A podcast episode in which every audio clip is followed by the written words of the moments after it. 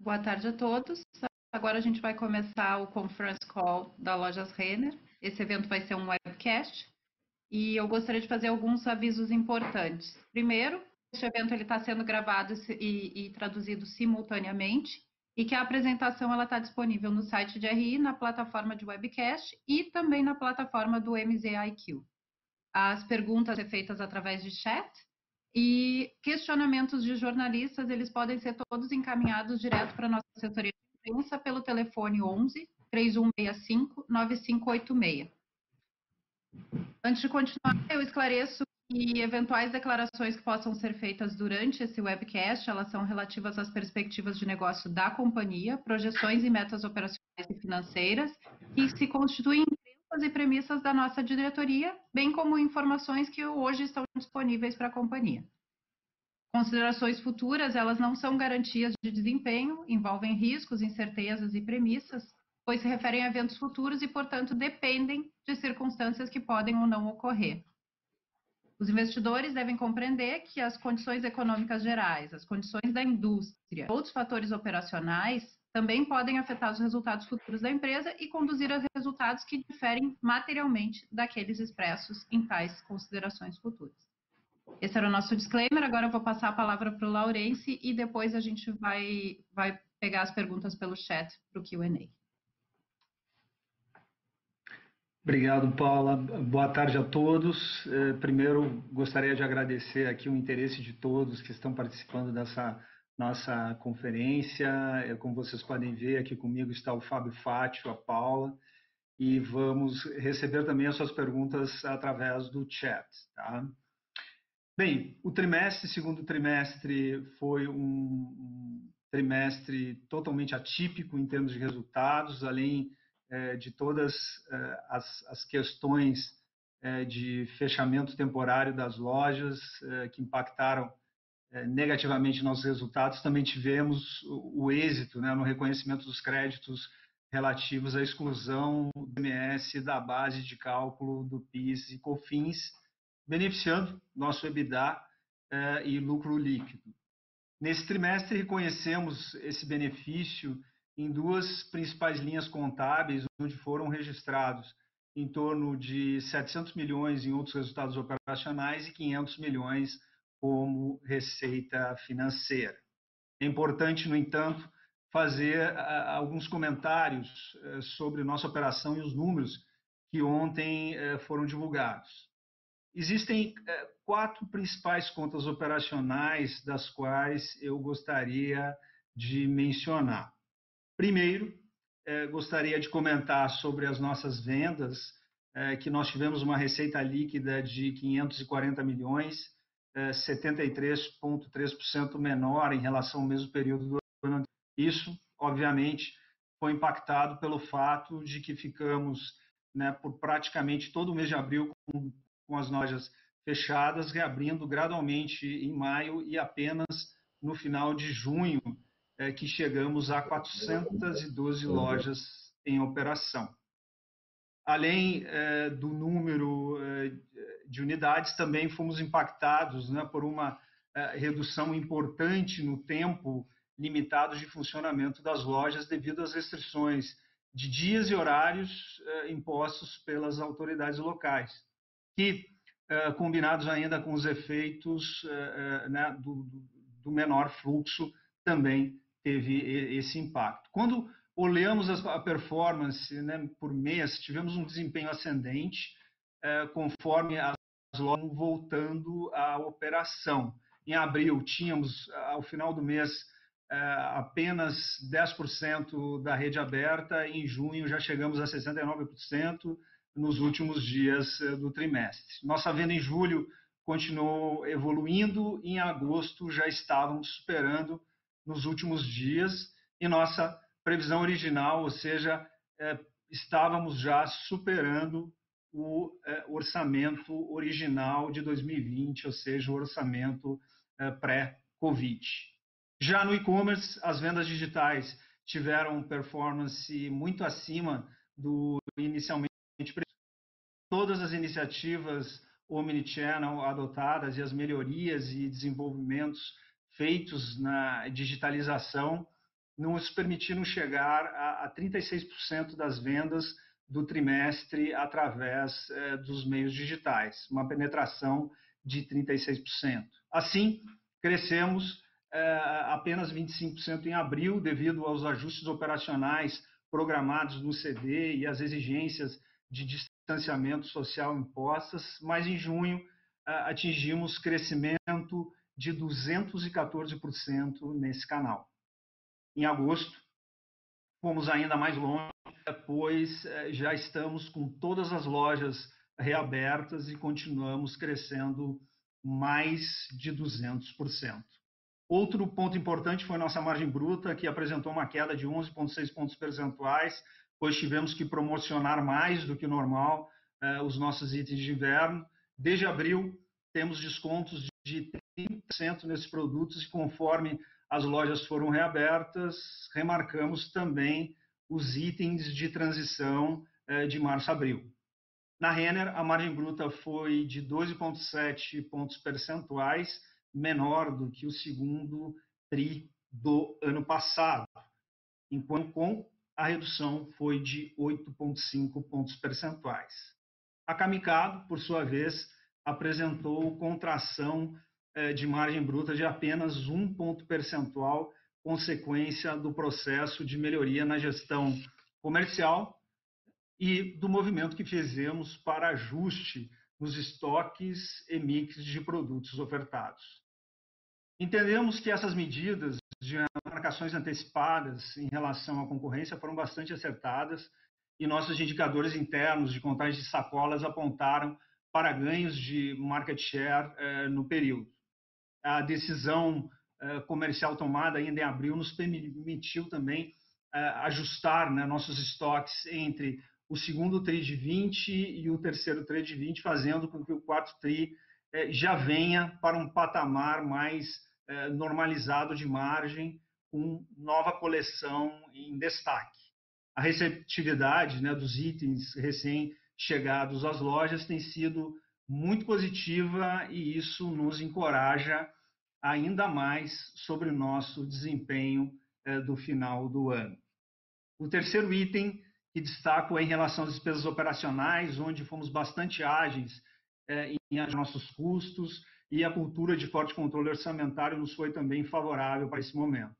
No entanto, a queda nas vendas foi muito brusca e, e nós não conseguimos acomodar as reduções de despesas nas mesmas proporções. Nosso SG&A apresentou redução de 38% no segundo TRI, sendo que no mês de abril, quando estávamos com todas as lojas fechadas, conseguimos chegar a uma redução de 40%. Para os próximos meses, continuaremos eh, focados no controle orçamentário, com foco em garantir o crescimento de vendas nos dois canais, tanto o online quanto o offline. A partir de agora, temos todas as lojas reabertas e tendência de normalização do fluxo, o que nos permitirá gradualmente retomar nossa rentabilidade através de alavancagem operacional. Por fim, destaco eh, também nosso resultado de produtos financeiros, que foi de 53 milhões, com redução de 42% em relação a 2019. No contexto atual, mantivemos o nosso conservadorismo e, mesmo com performances melhores é, é, que as iniciativas que inicialmente né, previsto, nós continuamos com provisões e coberturas maiores que os padrões é, históricos. As receitas nesse período elas cresceram menos devido ao menor volume de novos créditos, principalmente no cartão private label. Quanto às perdas líquidas, o aumento deveu-se aos maiores níveis de cobertura da carteira, que passaram de 13,1 no segundo TRI para 23,7 no segundo TRI deste ano de 2020, face às incertezas do cenário macroeconômico e do próprio aging, né, do próprio envelhecimento da carteira. No private label, houve ainda o efeito do arrasto nas transações que passaram a ser contabilizadas na Realize, a partir de abril de 2019. Importante também é, enfatizar que as receitas, a partir de agora, serão impactadas pelas menores originações de crédito ocorridas no segundo trimestre e terceiro trimestre, quando do fechamento das lojas, e dos menores gastos né, no co-branded durante este período de isolamento social. A partir do eh, terceiro trimestre de 2020, com a inadimplência sob controle e com níveis de provisionamentos adequados em relação às perdas estimadas, nossos esforços passaram a estar focados na originação de novos créditos através das operações em loja e também pelo lançamento de uma série de ações e campanhas que buscam aumentar as carteiras de crédito, se beneficiando de melhorias e produtos que estamos é, lançando, principalmente após o processo de digitalização do crédito e também de um grande aprendizado a partir de um novo comportamento consumidor. Esses eram eh, os meus comentários iniciais. Eh, passo agora ao Fábio para as suas considerações e depois eh, ficamos disponíveis para o Q&A. Bom, uh, boa tarde a todos. Uh, antes de a gente iniciar o Q&A, eu também gostaria de agradecer né, o interesse de todos que estão aqui participando da nossa conferência hoje e aproveitar também para fazer alguns comentários. Uh, nós, nós entendemos que estamos num momento de retomada, então por isso eu vou falar um pouco mais, um pouco menos da página do trimestre que passou né, e falar um pouco mais do presente e do futuro que está por vir. É, vocês podem estar certos que esse foi um dos períodos mais desafiadores que, que já vivemos. Né? A nossa equipe uh, já viveu períodos desafiadores, mas acho que esse é sem precedentes. Mas nós tomamos ações ancoradas nas nossas convicções, nos nossos valores e reagimos de forma rápida e responsável para vencermos essa fase inicial da pandemia e nos prepararmos para o presente e para o futuro. Nós já estamos há cinco meses com restrições de circulação e de operação e com distanciamento social. Podem ter certeza que tudo isso nos fez muito mais fortes, mais rápidos e ainda mais resilientes. Através do nosso ecossistema, nós trocamos experiências adiantamos uma série de iniciativas que já estão beneficiando todos os nossos negócios, mas vão beneficiar ainda mais no futuro. E que, junto com o RFID e a construção do nosso novo CD, que por acaso, ontem inclusive, eu estive visitando, né, já estamos com as obras bastante avançadas, uh, isso tudo aliados às nossas iniciativas digitais e toda essa melhoria por esse período, nos trarão ainda mais produtividade, velocidade para a nossa oferta Omni. Conforme o Laurence já comentou, as nossas vendas digitais estão crescendo mais de 200% em agosto, mesmo com 100% das lojas reabertas. Isso nos levou a, a, sermos, por mais um ano também, agraciados uh, com o prêmio EBIT na categoria Diamante, como a loja mais querida dos clientes. Nesses meses que passaram, nós quase triplicamos o número de novos clientes e praticamente metade das nossas vendas são feitas uh, pelo nosso app. Aliás, o nosso aplicativo é dos mais baixados no segmento, com mais de 1,3 milhões de downloads mensais. Em algumas semanas foram, foi o mais baixado. A conversão também quase dobrou nos últimos meses e os clientes ativos triplicaram. Os novos clientes já são responsáveis por metade da nossa digital. As vendas por WhatsApp, por exemplo, também estão crescendo a cada dia, já estão disponíveis em 70 lojas e nós já quadruplicamos a receita dessas vendas por WhatsApp desde o início da operação. Essa ferramenta ela foi muito bem aceita pelos nossos clientes. Temos uma conversão de 30% nos contatos que recebemos com ticket médio superior ao das lojas. É uma venda, ah, é um meio termo entre a venda digital e a venda assistida 100%, né? a venda física. Então, é uma venda digital assistida que tem sido muito bem aceita pelos nossos clientes. As entregas por drive-thru também se tornaram muito relevantes. Elas aceleraram ainda mais o processo de entrega e fomentam um número maior ainda de pedidos uh, do e-commerce com retirada em lojas, né? sendo tendo a opção para retirar tanto na loja quanto através do drive-thru no próprio estacionamento do shopping center. Atualmente, nós temos 216 lojas com serviço do drive-thru disponível. E desde que nós começamos, as nossas entregas para o drive-thru já totalizaram 13 mil pedidos gerados. A venda digital também, né, que é, nas próprias lojas, o cliente comprando uh, através do nosso canal digital, e o Pag Digital, né, o cliente também podendo pagar com seu próprio uh, device, seguem fortes uh, após as reaberturas das lojas. Nós temos esses serviços disponíveis já desde 2019 e já vimos muito importantes para garantir o encantamento dos nossos clientes e proporcionar conveniência.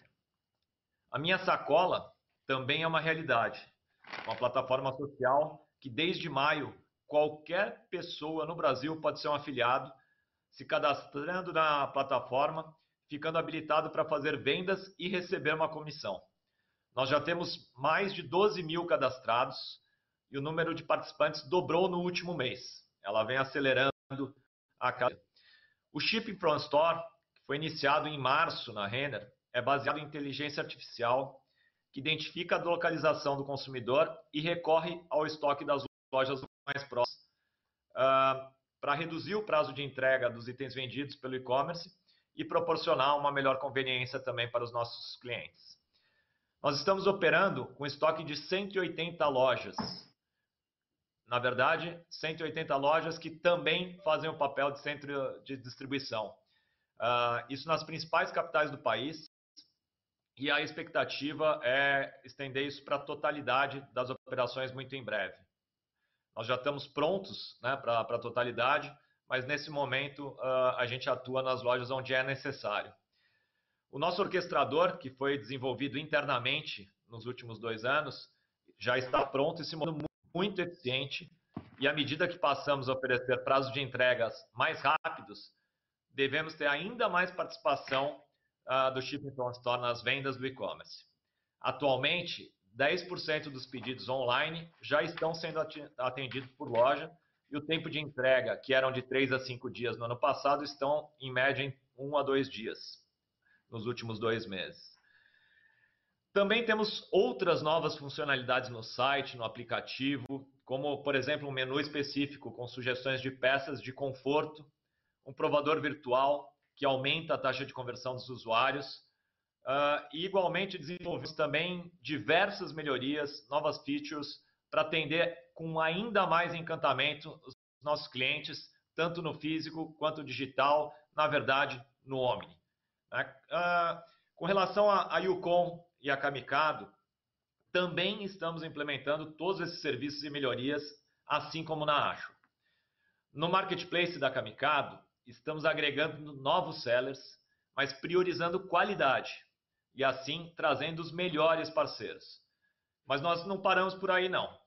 Na Realize fizemos vários desenvolvimentos para oferecer melhorias que possibilitam os pagamentos de carnês, faturas de forma digital, além das melhorias de serviço que dão autonomia ao cliente, eh, que pode solicitar limite, aviso de viagem, simular saque, entre várias outras coisas. Nós tivemos mais de 20 milhões de acessos mensais nos últimos meses no nosso site, no nosso site, no nosso app, o que é muito favorável para os nossos planos de cada vez mais fazermos parte da jornada diária dos nossos clientes, oferecendo serviços e produtos de crédito alinhados à nossa proposta de valor. Dentro desse plano, em setembro, parece, nós passaremos a oferecer o meu cartão para todos os clientes nas lojas sem a necessidade de serem portadores do private label. Dessa forma, podemos atender os desejos e fazer parte da vida financeira dos nossos clientes de uma forma mais ampla. o nosso cartão co-branded tem sido uma importante ferramenta de fidelização e apresentou uma melhoria de 10 pontos percentuais no NPS depois de embarcado no nosso aplicativo. Esse foi o maior crescimento entre todos os varejistas de moda.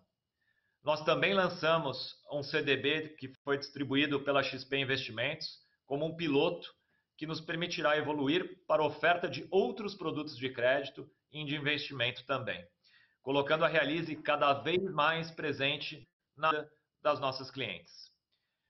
Uh, nesse contexto, nós seguimos melhorando a experiência dos clientes com mais assertividade, comunicação mais eficiente e personalizada.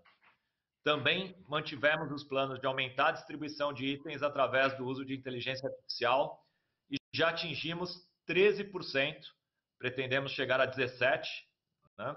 e seguimos também com as iniciativas planejadas para a evolução do RFID, que é mais um passo importante na integração de canais e que nos permite usar os estoques das lojas para as vendas online com maior segurança, com uma menor margem de segurança, né? de uh, uma menor margem de risco, né? podendo usar quase a totalidade do nosso estoque. Além de possibilitar também que os clientes comprem e efetuem pagamentos em um processo muito mais fluido e sem precisar acessar as filas e os caixas, concluindo suas compras e removendo os alarmes virtualmente. E para que tudo isso aconteça, nós continuamos investindo. Eu investi muito na estruturação de times de tecnologia e dados e que estão uh, distribuídos também nas áreas de negócio.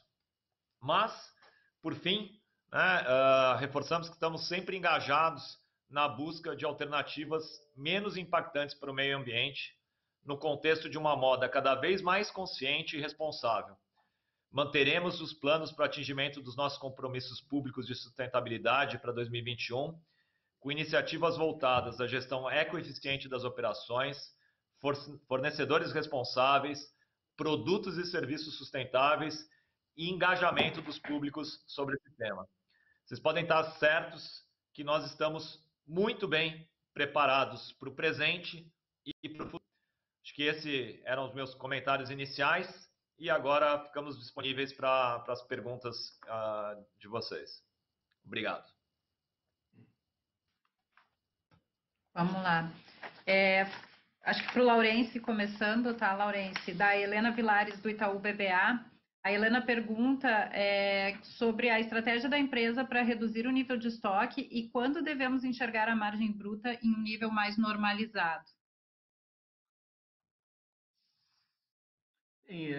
Nós, como, como comentado, né, nós, tivemos uma, uma estratégia comercial mais agressiva, focando é, o, o, escoamento né, dos estoques, mas, obviamente, cuidando é, o nosso é, posicionamento de mercado. É, entendemos que essa foi a, a, decisão acertada em função do baixo fluxo, é, da baixa atividade é, nós já estamos vendo né, uma, uma recuperação né, nos últimos meses é, no nível de, é, de margem bruta, também né, já um efeito positivo também no nível de estoques. E daqui para frente, né, à medida que a gente começa a avançar né, com a coleção, com a nova coleção, que já estão entrando fragmentos de coleção, cápsulas da coleção, que por sinal já mostram sinais de boa aceitação. À medida que a gente vai entrando, então, e virando essa coleção, a gente já se encaminha, se direciona né, daqui até o ano para níveis eh, mais normais eh, de margem bruta.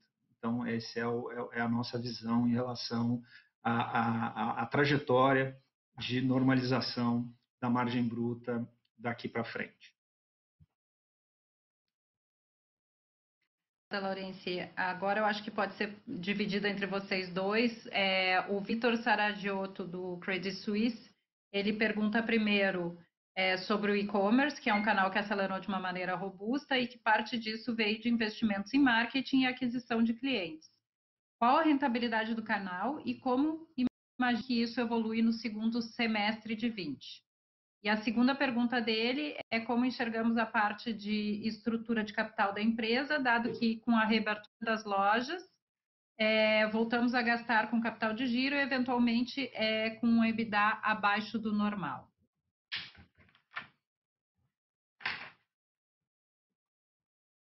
Bom, Vitor, Bem, uh, eu... aproveitar, vou falar um pouco sobre a. Eu demorei para abrir meu microfone aqui. Uh, falar um pouco sobre a parte da venda digital. Né? Acho que depois o Lourenço pode dar uma cor maior sobre a estrutura de capital.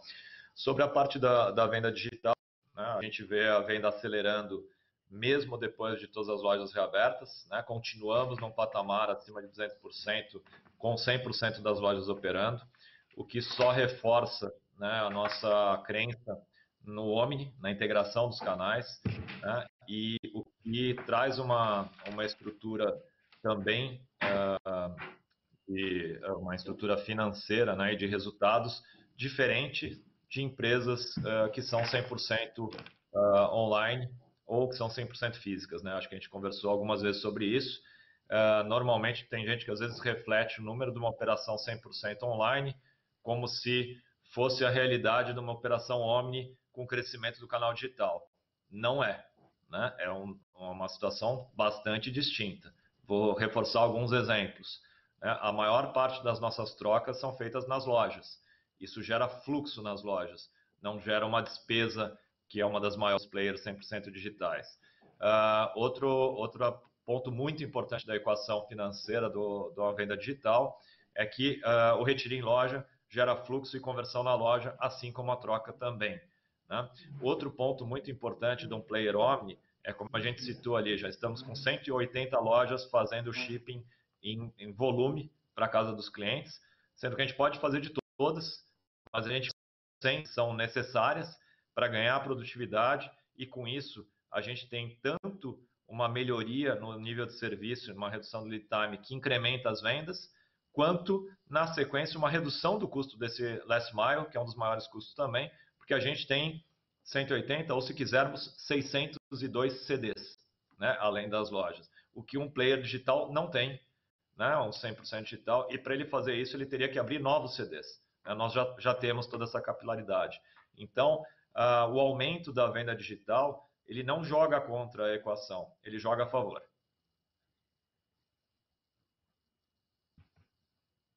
Em, em, em relação, Vitor, em relação à estrutura de capital, acho que a gente vê e, e vê pela frente com a estrutura de capital é, equilibrada. Acho que nós não temos né, necessidade de é, adicional de capital de giro. É, eu acho que a gente começa também caminha para uma normalização de, de geração de caixa também a partir dos próximos meses também. É, então, nós não vemos nada relevante, muito mais um equilíbrio é, do que outra coisa em relação daqui para frente à nossa estrutura de capital e, dentro disso, a alocação de capital é, em capital de giro. Tá? Então, acho que com bastante, de uma forma bastante equilibrada a, estrutura de capital daqui para frente.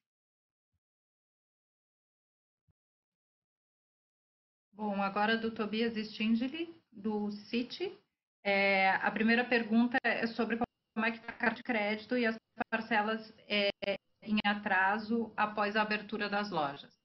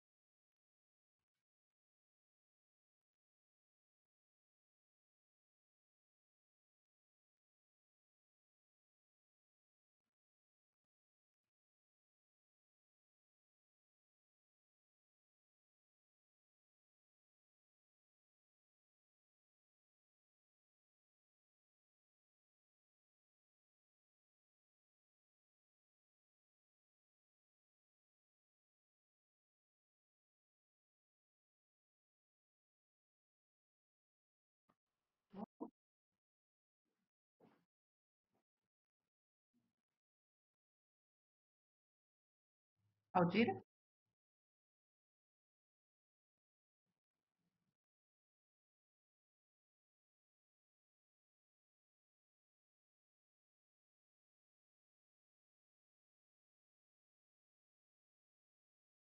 Ok. Ah,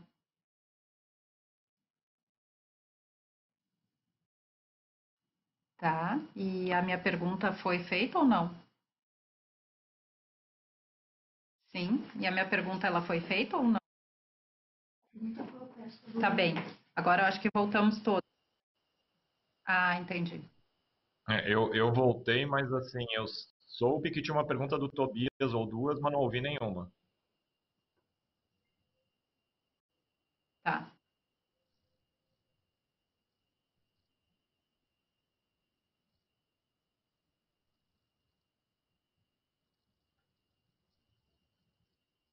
Tá dando eco na tua voz, tá?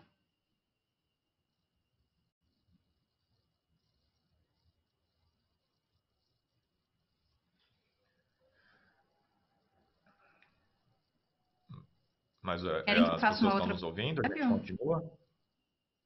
Hã?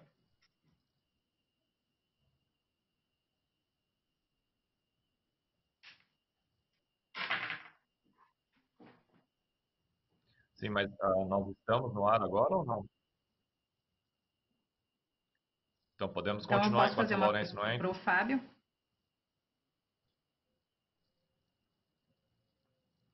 Bom, então, Fala, Paula. retomando, desculpa, é, eu vou fazer uma pergunta para o Fábio, ela também é do Tobias, e ela, ela é sobre as vendas em agosto que estão acima do orçamento pré-Covid, se a gente poderia comentar um pouco sobre isso. Fábio, por favor.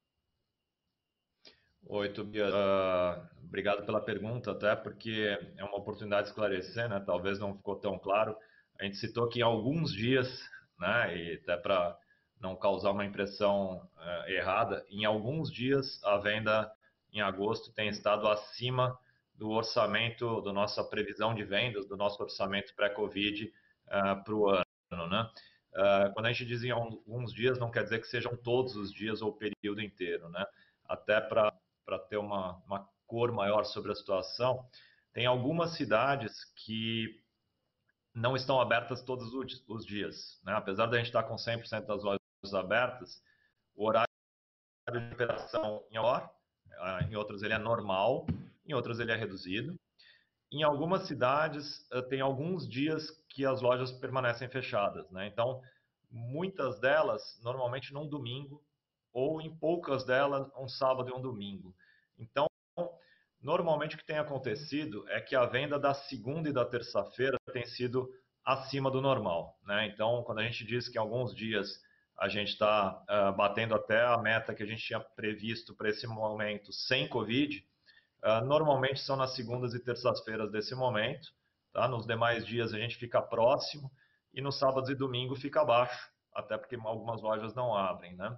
Uh, na média, eu diria que mais recentemente, na média, a gente ainda está abaixo, uh, um pouco abaixo do que era o orçamento original, com leve decréscimo. Uma situação bem diferente do que era o segundo trimestre. Né? E nos caminhando, acho que para muito em breve, ter uma, uh, uma segurança maior de estar muito próximo do que era um, um cenário sem Covid. Né? Acho que a coisa vem evoluindo e vem melhorando dia a dia. Obrigada, Fábio. Eu vou retomar então a pergunta para o Laurence, que era sobre como é que estava a parte de crédito e atrasos é, depois das reaberturas de loja, e também é, do Tobias a pergunta sobre teste com a oferta de CBD e, e CDB e qual a estratégia de lançamento de novos produtos e oportunidades com Pix. Falar um pouco de realismo. Também, Paula. É, bem, é, eu acho que primeiro eu acho que é bem importante que sim, eu acho que está recuperando, né, com a reabertura das lojas, a gente está recuperando os, os, níveis de, é, de recebimento, é, né, estão tendendo né, para as médias históricas. Eu acho que também assim, uma, um ponto importante, Tobias, que as safras estão melhores, a qualidade das safras novas elas estão melhores e do outro lado da cobrança de recuperação, nós estamos também com índices de eficiência de cobrança melhores do que no ano passado. Né? Nós, ao longo desses primeiros meses, nós antecipamos uma série de iniciativas eh, na nossa operação eh, de cobrança, centrais de atendimento, digitalizamos, abrimos mais canais, usamos mais inteligência artificial, novas ferramentas, turbinamos o nosso portal de renegociação, trouxemos portais também é, é, digitais, portais de terceiros também para a nossa, nossa plataforma também, com uma forma também de contactar, de, de conversar mais é, com nossos clientes e também planos táticos né, de, de renegociação, condições especiais de, de renegociação que surtiram efeito também na parte de cobrança. Né? Nós estamos, né, continuamos é, é, nesse processo de digitalização dos produtos da Realize, o Fábio comentou algumas delas, né, como é, o próprio cartão virtual do meu cartão, que está sendo está indo muito bem nas primeiras nas primeiras semanas. Eu acho que a nossa comunicação também ela foi toda reformulada, uma, uma comunicação é, muito mais didática, muito mais empática também.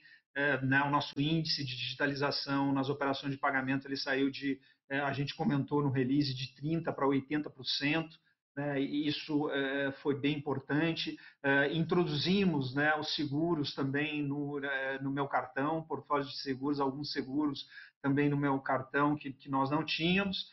É, então, isso também é, traz aí uma expectativa também de maior usabilidade e também funcionalidade e utilidade no cartão, além esse ponto importante também comentado pelo Fábio, que também estamos também é, ofertando o meu cartão, o meu cartão também diretamente, né? Ou seja, os clientes não precisam determinado, dependendo do risco de crédito, obviamente, já é ofertado o meu cartão já é, é no início, né? Além disso, né, nós estamos então é, construindo a, a, a, nossa conta digital, estamos também construindo todos os, os, links né, e todos os canais de, de conexão também com o Banco Central para estarmos prontos no início do ano uh, para o PIX, né, o sistema de pagamento instantâneo também. Né? Então, até lá também, a gente acredita também que uh, nós uh, vamos buscar né, coincidir também o lançamento né, do, da nossa conta digital, com também a, a entrada também no Pix. do ponto de vista do varejo, o varejo Renner já está também em, em, preparação avançada para a aceitação também do Pix e vamos estar prontos aí na primeira na primeira data aí do, de entrada do, do Pix. Paula, eu não sei se faltou alguma pergunta do Tobias, está ok? Não, acho que acho que ok. É, agora do Bob tá Ford, tá do Bank of America, é, qual a proporção de, das despesas ou das reduções de despesas com vendas são recorrentes e como devemos pensar sobre a estrutura de custos quando as vendas começarem a se normalizar? Acho que Laurence também.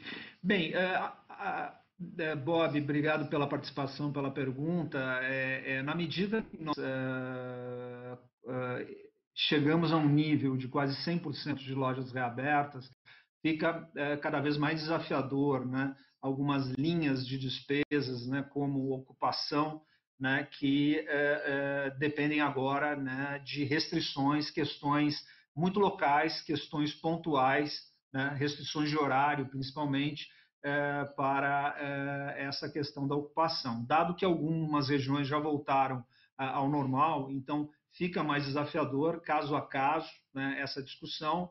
Nós também é, deixamos né, de, de, aderir também à MP 936 também, né, nós não prorrogamos isso, porque já estamos também aberto, acho que isso é muito importante, a questão é, dos nossos colaboradores. A Renner é uma das empresas é, que mais investe em treinamento e capacitação no varejo, então fundamental né, nesse momento de, de, reabertura também a gente está com toda a, a, nossa os nossos colaboradores prontos, né, com força total para aproveitar é, a tomada. Mas é, um ponto aqui, Bob, é que nós fizemos né, um grande trabalho é, de revisão é, de toda a estrutura de despesas da Renner é, naquele primeiro momento, nos primeiros meses, ali no primeiro mês pós-fechamento de loja. Foi um corte é, bastante é, severo né, e, e transversal em toda a companhia, depois, nós uh, retomamos né, algumas iniciativas, principalmente focando nos nossos projetos estruturantes, nas iniciativas de digitalização, mas eu uh, acredito, né, nós acreditamos que esse trabalho de revisão ampla uh, ele foi muito saudável para revisarmos algumas, algumas estruturas ou algumas despesas do business as usual que havia oportunidades. Mas aqui, importante também que esse processo de eh, aceleração eh, dos processos de transformação digital, eles eh, trazem também a, alguma parte de despesas que foram também, ou seja, que compensam ou mitigam aqueles cortes, alguns cortes que nós fizemos na, na operação. Então, eu acho que daqui para frente, a gente, à medida que a operação volta ao normal, é, o nível de despesas também é, volta a um nível mais normalizado, mas com esta observação de que foi muito criterioso e muito saudável, acho que esse aprofundamento de revisão ampla de todas as despesas, da estrutura de despesas que nós fizemos em abril, naqueles meses de, de março, abril, final de março e abril. Obrigada. Agora eu acho que o Fábio pode começar respondendo. A pergunta é da Irma, da, do Goldman Sachs, é sobre o projeto estruturante de visão única do cliente. Poderia entrar um pouco mais em detalhe e dentro dos novos clientes do digital, do digital, vocês conseguem confirmar que esses clientes não são os clientes das lojas físicas? Aí eu aproveitaria e já colocaria também a pergunta, a pergunta do Joey Giordano da, do JP Morgan, em que ele pede mais detalhes do perfil do novo cliente do canal online. É, se a gente pode falar um pouco mais sobre ticket e alguma informação sobre isso e sobre a retenção desses novos clientes num cenário mais normalizado. Acho que o Fábio pode conduzir essa resposta, por favor. Uh, eu cortou um pouquinho só o meio da pergunta para mim, tá, Paula? Então, vamos, vamos lá, falando sobre novos clientes, né, de físicos e, e novos, novos mesmo a parte do ticket que cortou um pouquinho para mim, se puder me repetir. Não, que, que dentro do perfil do cliente, do novo cliente online, o que, que a gente pode comentar sobre ticket e itens por carrinho? Assim como ah, tá. a gente vai fazer Bom, as iniciativas para retenção. Ok. Bom, uh, sobre a questão, né, acho que começou a Irma ali falando sobre o nosso estruturante 1, né, da visão única do cliente. A gente já tem todo o nosso data lake pronto, uh, já trabalhamos né, tanto régua de recomendação quanto uh, sugestões Omni, né, porque a gente normalmente a maior parte dos motores de recomendação que existem no mercado são motores online. Né? Nós temos um motor Omni, a gente olha o cliente de, de forma única, né? então o cliente quando está consumindo na loja física ou está consumindo online, nós estamos entendendo o seu consumo para fazer recomendações de toda a jornada desse cliente, não só quando ela, ele está ou ele ou ela está no canal digital. Né? Então, isso começa a ter uma assertividade cada vez maior, a gente diminui a frequência de contatos, coloca os contatos de forma muito mais assertiva uh, e tem uma conversão muito maior, gerando né, uh, um líquido total final com menos contatos, um volume de vendas muito maior. Né? Então você incomoda menos, né? Você ajuda mais ao invés de incomodar, né? porque um excesso de contato acaba incomodando, e toda recomendação que você faz, ela tem uma conversão muito maior. Então, isso é uma, um dos exemplos né, de, um, de uma iniciativa desse, uh, desse estruturante que já vem trazendo resultados. Uh, outras coisas importantes, o atendimento desses clientes, né, as pessoas em qualquer ponto de contato, quando elas atendem o cliente, elas começam a entender toda a jornada do cliente, não importa uh, aonde foi, ela vai entender toda a jornada do cliente com a gente para poder atender da melhor forma possível em qualquer ponto de contato. E falando daí das, das partes mais práticas, né, sobre a entrada de novos clientes, temos sim uma parte que são novos clientes digitais, né, que eram clientes físicos, que eram puramente físicos e que se tornam, já eram clientes da marca, mas passam a consumir de maneira omni, passam a consumir digitalmente também, e aí consomem nos dois canais, o que em média tem aumentado, né, eles têm um gasto anual conosco três vezes maior do que os clientes que são de um canal único. Né? Então, isso é uma coisa bastante positiva que vem acontecendo com, com, já com clientes que eram da marca, mas não eram digitais. Além disso, nós temos a entrada de novos clientes no digital, alguns já entrando nos dois canais como físicos, outros entrando, uh, por enquanto, apenas no digital, conhecendo a marca e passando a ser realmente novos clientes. Esses clientes têm um spend menor, né? tem um ticket menor, uh, como a maior parte dos novos clientes do digital, eles entram com uma frequência um pouco menor, com um ticket um pouco menor, e ao longo da vida deles como cliente, eles vão aumentando a sua frequência, aumentando seu ticket, e se eles passam a consumir nos dois canais, aí eles triplicam uh, o seu gasto anual.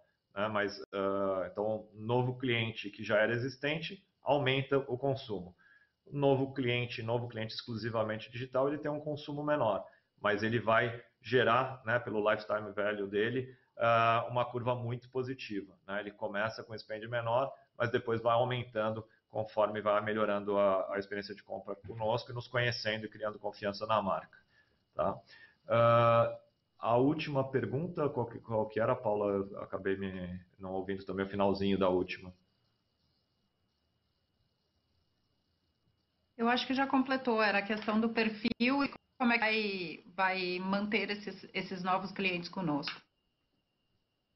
É, a, manutenção acho que é, vem muito do encantamento do cliente. Né? Acho que com a prestação de serviços, né, com produtos encantadores, tem os melhores produtos e serviços, o cliente começa a comprar, e normalmente um cliente que começa no digital, ele compra pouco e testa, compra mais um pouco e testa, e começa a gostar tanto do produto quanto da experiência, a gente vê o consumo dele aumentando uh, compra a compra. Né? Então, a, a, forma de manter esses novos clientes é através do encantamento, através de excelentes produtos e serviços uh, que encantem os nossos clientes, e é isso que a gente tem feito ao longo de toda, toda a nossa história. É, eu acho que continuamos contigo. A pergunta é do Pedro Fagundes, da XP, e ele fala de que maneira que a, a pandemia impactou o nosso relacionamento com os fornecedores se a empresa hoje já sente algum benefício por ter se aproximado muito deles ao longo dos últimos meses. E ele também pergunta se pretendemos ter preços diferentes entre os canais online e offline, como ficaria a dinâmica de margem em ambos os canais, uma vez normalizados os estoques. Bom, uh, obrigado pelas perguntas, Pedro. Acho que uh, uma coisa que aconteceu com a nossa cadeia foi um fortalecimento das nossas relações. Né? Acho que a gente tem dito isso na, em todos os nossos encontros. Lógico que não tem sido um momento fácil nem para a gente, nem para os nossos fornecedores. Né? Seria muito mais fácil sem pandemia, mas a pandemia existe. Né? E com isso colocado, nós fizemos todos os esforços necessários para suportar ao máximo nossa cadeia de fornecedores, para manter a o mais ativo possível. Lógico que com maiores vendas no período anterior teria sido melhor, mas isso não foi possível por vários motivos. Então, nós conseguimos girar nosso estoque, né? fomos até, como o Launense mencionou no, uh, no início ali, na, falando de margem tudo, decidimos ser mais promocionais uh, antes até dos nossos concorrentes, para mesmo com estoque mais enxuto, uh, poder girar esse estoque, né? poder continuar tanto proporcionando para os nossos clientes novos produtos, novas coleções, quanto proporcionar para a nossa cadeia uma continuidade de fornecimento né? não no mesmo nível que todos gostariam, mas num nível muito melhor do que se a gente não tivesse tomado nenhuma atitude. Né? Fora isso, uh, nos aproximamos com, uh, com apoio tanto técnico quanto uh, educacional, quanto financeiro com relação a eles, né? tanto apoiando quanto dando recursos, né? dando, disponibilizando e dando recursos, né? principalmente para as microempresas, uh, triangulando operações com bancos a taxas menores, tomando risco para a Renner, né, antecipando recebíveis a taxas menores também e principalmente mantendo o máximo possível a, produção e sinalizando né, os ajustes de produção a serem feitos com a maior antecedência possível para que eles pudessem suportar da melhor forma no momento. Acho que não tem sido fácil para ninguém, mas a gente tem recebido muitos elogios da nossa cadeia de fornecedores, inclusive uh, do próprio pessoal da Bit, uh, o que tem uh, reforçado e muito a parceria dos nossos fornecedores, da nossa cadeia conosco, e a gente acredita que essa parceria vai fazer muita diferença. Né? A gente vê um momento agora onde a demanda ela vem aumentando, o consumo vem aumentando, todos os fornecedores parados para esse aumento, lógico que não é um aumento exponencial, mas é um aumento gradual, mas é um, um aumento relevante. Nem toda a cadeia está preparada, os nossos estão mais preparados do que os demais, né? e a nossa parceria reforça com que eles nos atendam mais do que outros que talvez possam ter dificuldade, mesmo com uma demanda crescente, de poder ter a produção para atender essa demanda.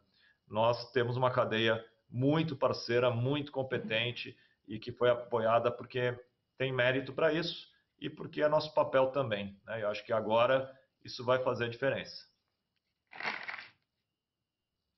Obrigada, Fábio. É, depois nós temos uma pergunta do Felipe Casimiro e aí eu vou passar depois para a última. É, o Felipe Casimiro do HSBC pergunta como foi a evolução das vendas digitais por marca, se nós temos algo a comentar específico da Kamikado e da e as oportunidades para acelerar as iniciativas de marketplace da Kamikado.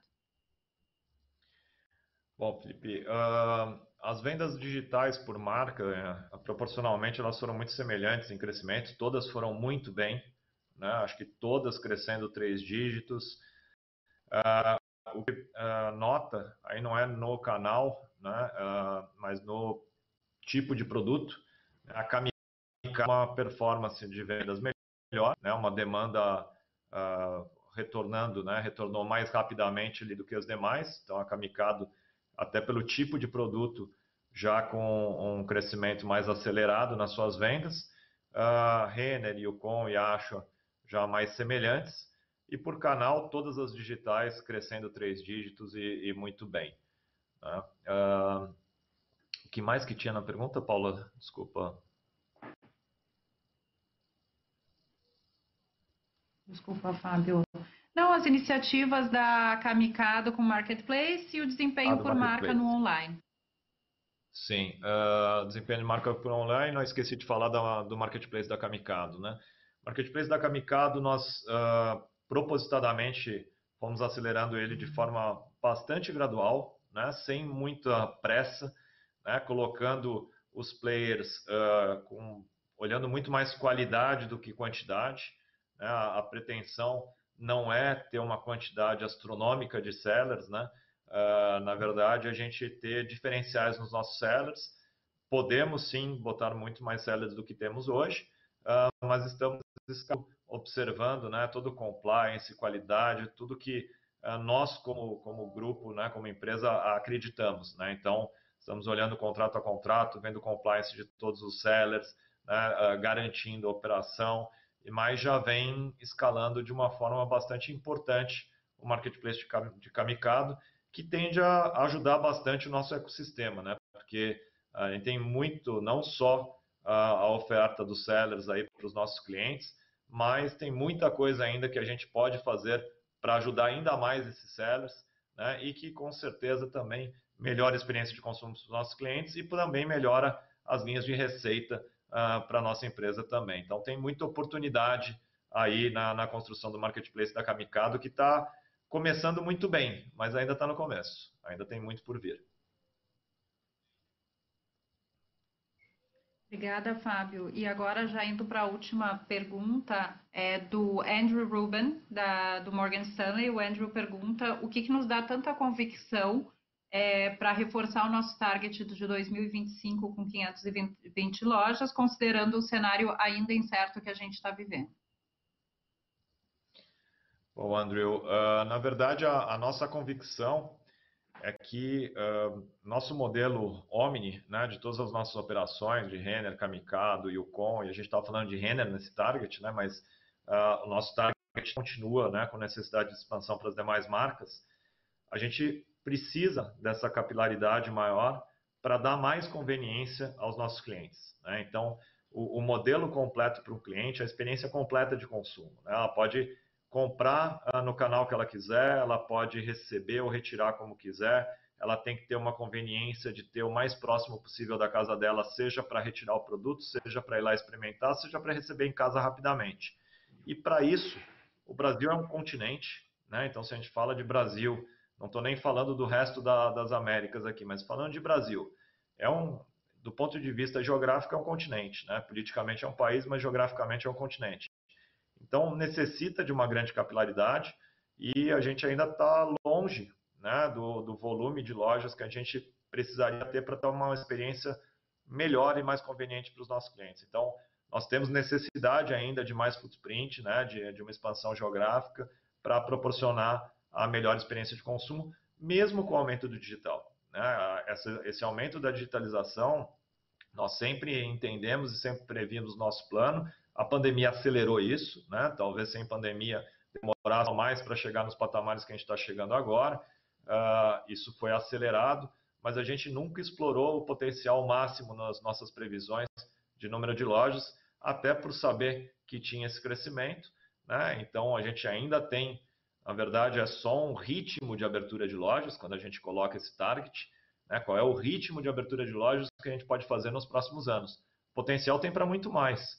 Né? A, a gente desacelerou o ritmo neste ano de 2020 específico, porque as obras tiveram que ser paralisadas, né, em função da própria pandemia. Em muitos momentos elas foram paralisadas, então isso fez com que uh, o número de lojas que a gente previa para este ano ele acabou andando para frente. Né? A gente empurrou algumas inaugurações que iam acontecer neste ano para o ano seguinte. Consequentemente, um, tudo vai um pouquinho mais para frente. Mas quando a gente olha num período de cinco anos, isso a gente consegue bem acomodar uh, nos anos que estão por vir. Né? Um pouco mais de loja em cada ano e a gente mantém o mesmo ritmo para o período de cinco anos, que é necessário e que, na verdade, a gente vai precisar de mais do que isso ainda. Então, não tem por que não fazer, até porque a gente entende que a gente tem um ganho importante de mercado por acontecer uh, com todas as iniciativas que a gente vem investindo e trabalhando com o time muito fortemente para que isso aconteça. Bom, obrigada, Fábio. Obrigada, Laurence. É, eu acho que, que agora já, já agradeço. É, coloco, fico à disposição junto com a equipe de RI para a gente responder outras questões e vou passar para vocês para vocês fazerem as considerações finais. Eu acho que dentro das questões que não a gente não conseguiu responder todas, se quiserem fazer um comentário mais geral sobre vendas, remarcações e normalização dos níveis de estoques, agora três 3T e 4, 4T nas considerações finais vai ajudar a responder o que ficou faltando de perguntas ainda. Obrigada.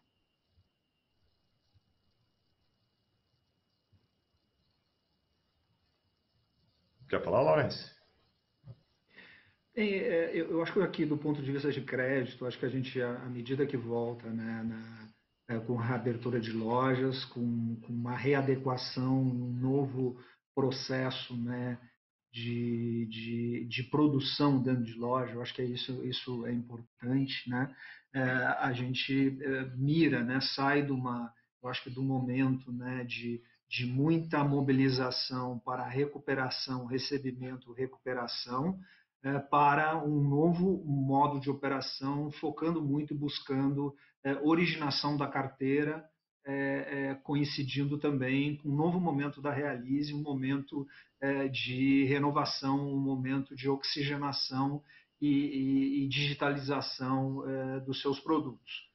Do ponto de vista do varejo, da Renner, eu acho que nós estamos né, com uma estrutura, como foi a pergunta, reforço, a, a, estrutura de capital bem equacionada, nossas linhas de crédito muito bem é, é, aí desobstruídas, né? É, estamos também, eu acho que num momento diferente também, é que a gente começa a ter mais visibilidade é, em relação à, à, geração de caixa, volta ou caminhando é, na direção né, de, de, de, geração de caixa aí nos próximos meses pela frente e na direção de uma normalização. Acho que esses são os, os pontos aqui que eu gostaria de pontuar aí como os pontos é, finais aí da minha participação. Muito obrigado pela participação de todos. É, eu, eu queria aproveitar também reforçar talvez uma, algumas coisas que a gente pode não ter comentado, né? A Paulo perguntou aí, acho que está até englobando um pouco do, das perguntas que ficaram, sobre venda, margem, né? Cenário passado, cenário atual, cenário futuro. Então, uh, sobre cenário passado, né? Olhando então o segundo tri, né? É importante a gente lembrar que nós, uh, além de lá no primeiro tri ter sido a primeira a fechar 100% das lojas físicas antes das demais, a reabertura gradual que aconteceu após o dia 24 de abril, e bem gradual, uh, nós naquele momento também fomos a última a abrir. Né? Nós esperávamos, em média, de 3 a 5 dias para abrir as lojas após o mercado.